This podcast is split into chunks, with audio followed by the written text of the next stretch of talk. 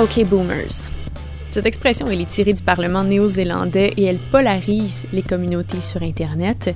Les affaires ont voulu se pencher sur ce phénomène et c'est le journaliste François Normand qui s'est attelé à la tâche. Bonjour François. Bonjour Catherine. Peux-tu nous remettre un peu en contexte? D'où est partie cette expression-là? Euh, OK Boomer, c'est. Euh, tu vois Catherine, mais j'ai même validé l'information auprès de mes enfants pour être certain de ne pas écrire de bêtises. Donc, j'ai demandé à mes, à mes Z, à ma fille de 17 ans puis mon gars de 20 ans, qu'est-ce que ça voulait dire euh, OK Boomers. bon, c'est un peu une boutade humoristique. Grosso modo, ça veut dire cause toujours Boomers. Dans quel contexte on peut, on peut le comprendre? Si quelqu'un vous dit quelque chose et que vous sentez que la personne dit un peu n'importe quoi ou bien qu'elle est un peu insouciante, qu'elle passe à côté de des vraies choses, on peut répondre OK boomers ou bien euh, OK personne, OK tout le monde. Donc, c'est une façon de dire aux gens euh, est-ce qu'on peut avoir une conversation plus sérieuse sur cet enjeu-là? C'est pas un, frein à un discours finalement. À vrai dire, euh, ça dépend comment on le voit. Moi, je, l'ai vu personnellement. moi, je suis plutôt un X, donc 49 ans quand j'ai vu euh, l'expression OK Boomer euh, déferler sur les réseaux sociaux et sur Internet, j'ai comme senti ça comme une attaque contre les baby boomers. Et bien sûr, les, les baby boomers actuellement sont les, gens qui sont aux commandes dans les entreprises, les gouvernements, euh, les grandes organisations. Donc, ce sont eux qui prennent les décisions actuellement pour lutter contre le changement climatique. Et, et là où je rejoins peut-être la jeunesse, donc les Z et aussi les milléniaux qui utilise beaucoup l'expression OK Boomer, c'est peut-être dans le fait que, oui, une certaine prise de conscience, mais on ne va pas assez vite pour la lutte au changement climatique. Et en bout de ligne, Catherine, qui va subir euh, l'impact du changement climatique? Euh, les baby boomers, pour mettre les choses en, perspective, euh, c'est des gens qui sont nés entre 1946 et 1964. Donc, ils sont âgés actuellement entre 55 et 73 ans. Or, si jamais on n'arrive pas à limiter le réchauffement climatique à moins de 1,5 degrés Celsius, les, impacts les plus néfastes vont se faire sentir à peu près à partir de 2050 et la plupart des bébés boomers, en tout respect, seront décédés. Donc, c'est vraiment les Z, euh, les milléniaux, euh, aussi les X et surtout leurs enfants qui vont subir tout ça. C'est pour ça qu'il y a peut-être une différence de perception entre l'urgence d'agir rapidement entre les boomers et les autres générations. Mais ça ne veut pas dire que les boomers sont responsables de tout ou bien qu'ils n'ont pas à cœur la lutte au changement climatique. Moi, je connais des gens dans toutes les générations qui, qui, proposent des idées, qui militent pour qu'on lutte efficacement contre le réchauffement climatique mais il y a une urgence d'agir qui est plus forte chez les jeunes et on peut le comprendre après ce que je t'ai dit. Et comment les entreprises peuvent répondre à ça, à ce OK Boomers? À vrai dire, c'est peut-être en mettant les bouchées doubles pour réduire leur impact sur l'environnement. Je te dirais, Catherine, la première chose qu'une entreprise peut faire, c'est tout d'abord mesurer son empreinte écologique. Euh, j'ai fait un cours récemment de développement durable euh, dans mes études en temps partiel et on s'aperçoit que la plupart des entreprises n'ont aucune idée, d'une part, de la quantité de GES qu'elles émettent, euh, de leur empreinte écologique. Donc, quand on ne connaît pas l'impact qu'on a sur l'environnement, c'est très dur de, de, corriger les choses. Donc, je te dirais, la première chose que peut faire une entreprise, c'est mesurer, d'une part, son empreinte écologique. Après ça, euh, on est chanceux au Québec, il y a une norme qui s'appelle la norme BNQ 21 000.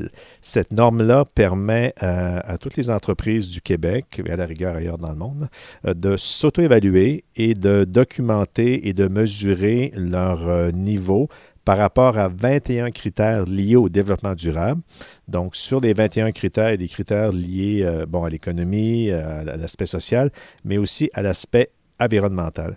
Et ce qui est intéressant avec la norme BNQ 21000, c'est que plus une entreprise améliore euh, son, score par rapport aux 21 indicateurs, particulièrement l'environnement, plus elle devient rentable, plus elle devient efficace. Donc, au niveau de l'environnement, les entreprises ont tout intérêt à s'améliorer pour avoir un environnement meilleur autour, euh, autour d'elles, mais aussi ça les rend plus, euh, plus efficaces. Elles ont plus d'argent dans leur poche pour investir et encore pour euh, euh, investir ou, avoir de la croissance.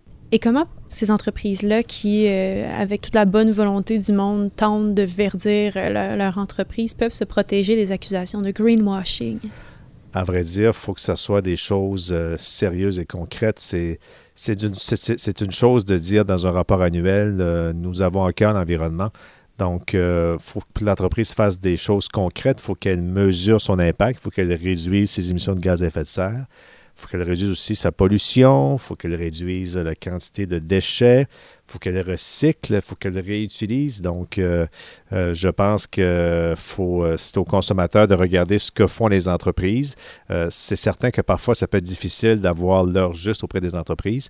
je te dirais que normalement, un rapport annuel, c'est une bonne chose, mais j'inviterais les gens qui veulent vraiment s'informer sur, sur une entreprise de les contacter peut-être directement. Et là, les entreprises pourraient répondre. Mais je te dirais, Catherine, il y a de moins en moins de, greenwashing. Euh, il y en avait peut-être il y a cinq ou six ans, mais les gens sont tellement bien informés maintenant, sont tellement au fait de ce qui se passe, il y a tellement de consultants, de spécialistes que c'est très dur pour une entreprise de dire des choses qui ne correspondent pas à des choses qu'elle fait concrètement. Et qu'est-ce que le consommateur peut faire, lui? Il peut faire beaucoup de choses. Euh, ce qui m'a frappé, euh, Catherine, quand j'ai fait l'analyse, quand je regardais les commentaires, il y avait certaines personnes qui disaient euh, Moi, je vis dans cette société-là, les gouvernements ont juste à changer les choses et je vais m'adapter. Mais à vrai dire, tout le monde de son côté peut faire quelque chose, qu'on soit un boomer, un X, un Y ou un Z. Au niveau de l'alimentation, bien sûr, le, GIEC nous le dit, il faut, faut, consommer moins de viande parce que ça nécessite de faire des gaz à effet de serre, ça consomme beaucoup d'eau. Donc, on peut jouer là-dessus. On peut jouer sur le transport aussi, donc miser sur le transport en commun, euh, peut-être avoir juste une voiture par ménage parce que le GIEC euh, dit que d'ici 2030, il faut retirer la moitié des voitures des routes euh, dans le monde. Donc, euh, c'est une grosse commande dans, un contexte où il se vend à peu près 85 millions de nouvelles voitures à chaque année. Donc, retirer la moitié des voitures, il faudrait au moins que dans chaque ménage, il y ait seulement une voiture quand c'est possible. Et ultimement, les gens qui habitent en ville ou en milieu semi-urbain, il faut peut-être se poser la question, est-ce que c'est nécessaire d'avoir une voiture? Et si on a une voiture, est-ce qu'on est obligé d'avoir une voiture à nous seuls? Euh, la tendance qu'on voit maintenant de plus en plus chez les plus jeunes, c'est des gens dans un quartier qui achètent une voiture euh, en copropriété. Ils sont propriétaires de leur voiture, mais pas à 100% Puis il faut comprendre, Catherine, qu'une voiture, dès que tu l'achètes, elle perd déjà de la valeur dès que tu la sors du garage et tu l'utilises à peu près dans 10% des cas en moyenne. Donc, c'est un gros investissement qui reste dans ta cour. Donc, c'est mieux de partager les coûts ou de faire comme. Autre chose aussi, comme les entreprises, je pense qu'il faut que les citoyens aussi euh, connaissent leur impact sur l'environnement. Donc, euh, si tu poses la question autour de toi, quel est, euh, ton, impact sur l'environnement? combien de terre as-tu besoin pour assumer ton niveau de vie? Il n'y a pas grand monde qui est capable de répondre à cette question-là. Et j'ai fait l'exercice moi-même, Catherine. Je suis allé sur euh, le site du Global Footprint Network. Ça, c'est intéressant. C'est un peu imparfait, mais ça, permet de voir un peu en fonction de ton mode de vie, où tu habites, le type de maison, ta type de, ton type d'alimentation, euh, tes transports, ton travail, combien de terre il te faut pour euh, supporter ton, ton, niveau, ton niveau de vie. Et quand j'ai passé le test il y, a, un an, il me fallait trois terres à peu près pour supporter mon, niveau de vie.